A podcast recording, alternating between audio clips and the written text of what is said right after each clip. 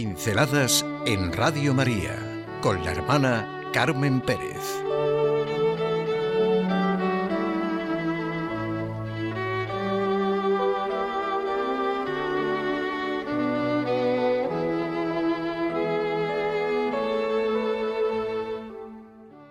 Ante las respuestas de Jesús a las tentaciones. Sí, es que el hecho de las tentaciones de Jesús en el desierto es impresionante. Dice Soren Kierkegaard que quien no repite nunca es un esteta.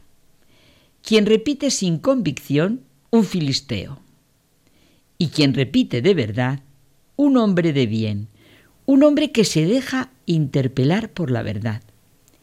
Me parece muy buena la cita de Kierkegaard.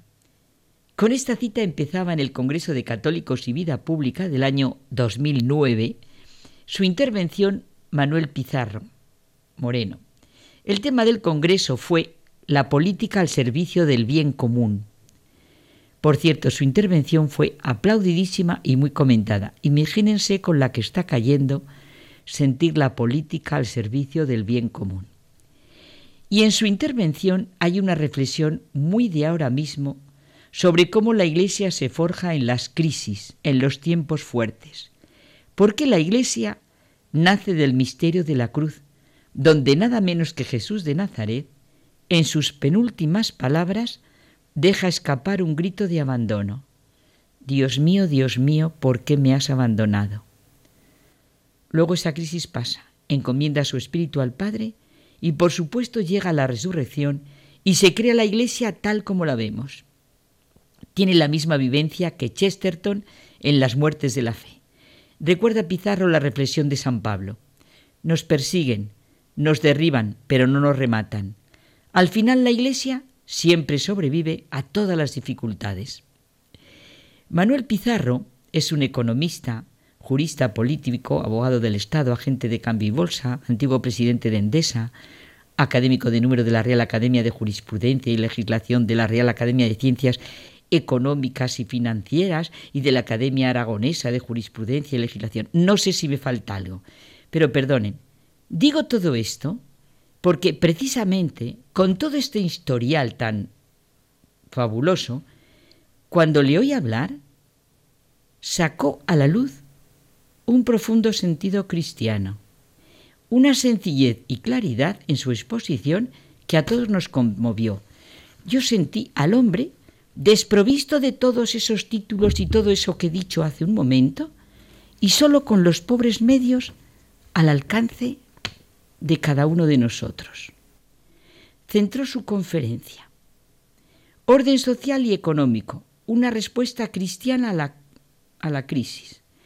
Y esta conferencia la centró en las tentaciones de Jesús. Y luego hizo un pequeño recorrido por la encíclica La caridad en la verdad. He leído y reflexionado con los dos, con el Papa Benedicto XVI y con Manuel Pizarro sobre este punto concreto de las tentaciones de Jesús. Evidentemente, como la inmensa mayoría de todos ustedes, yo solo tengo a mi alcance mis pobres medios y hasta mis pobres tentaciones. Pero es lo que me toca. Mis medios humildes mis gestos secretos, mis sacrificios invisibles en el silencio, en la paciencia, en el respeto, en el esfuerzo diario, en mi conversión continua, en lo que creemos todos, en los pobres medios al alcance de todos. Pizarro se pone ante las respuestas de Jesús a las tentaciones y también hace un pequeño recorrido sobre la caridad en la verdad. Su punto de mira es cómo se enfrentó Jesús a las tres tentaciones de soberbia que ha cometido el sistema financiero en el mundo que nos toca vivir. Sí, impresiona muchísimo en estos momentos. El problema está en que hay que poner la economía al servicio de la persona, con principios, con valores, con amor al trabajo bien hecho, que es lo mismo que decir como Dios manda. ¿Verdad que ayuda? que precisamente un hombre como él en este momento esté convencido de eso y recordemos esto. Primera tentación. Haz que las piedras se conviertan en panes. sin poner un euro de nada, mediante el apalancamiento financiero, con algo que coges del suelo sin aportar ningún valor añadido. ¿Pretendes hacer pan? No puede ser. El primer error es pensar que de la nada, sin trabajar, sin valores, sin principios, se pueden transformar las piedras en panes. Segunda tentación. Tírate desde lo alto del templo que los ángeles te recogerían. Utiliza mecanismos extraños del sistema financiero Apaláncate de todo lo que quieras. Utiliza futuros, derivados, lo que sea, que no va a pasar nada. Pues pasa. Vaya que sí pasa. No se puede vivir sin principios, sin valores. No se puede no hacer las cosas bien. Cuando las cosas no se hacen bien, cuando uno se tira del templo abajo, al final se destroza. Porque no se puede tentar a la naturaleza, porque no se puede vivir sin principios, sin convicciones. Tercera tentación. Todo esto te daré si postrándote me adoras. Dicho de otro modo, la adoración al becerro de oro es la causa de la crisis que nos ha tocado vivir.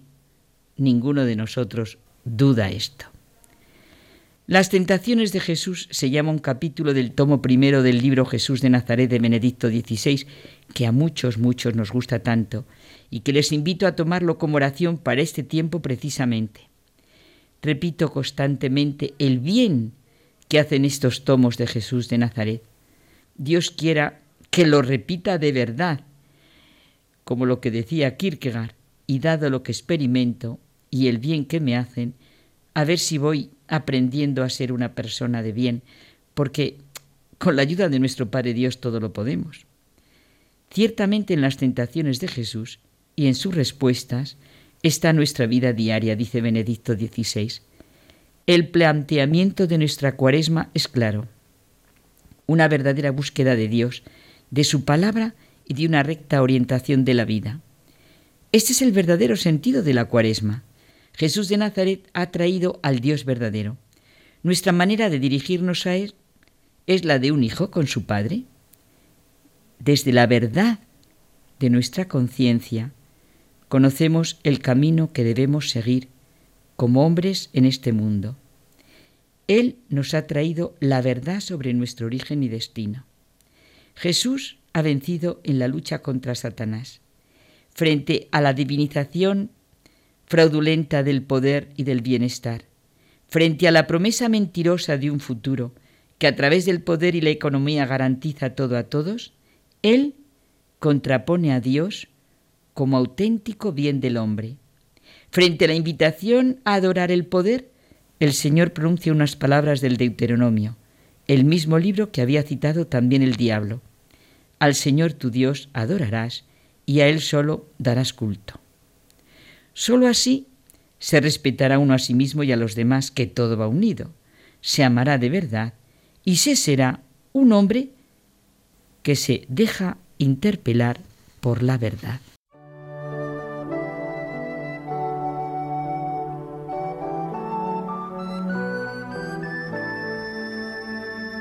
Pinceladas en Radio María con la hermana Carmen Pérez.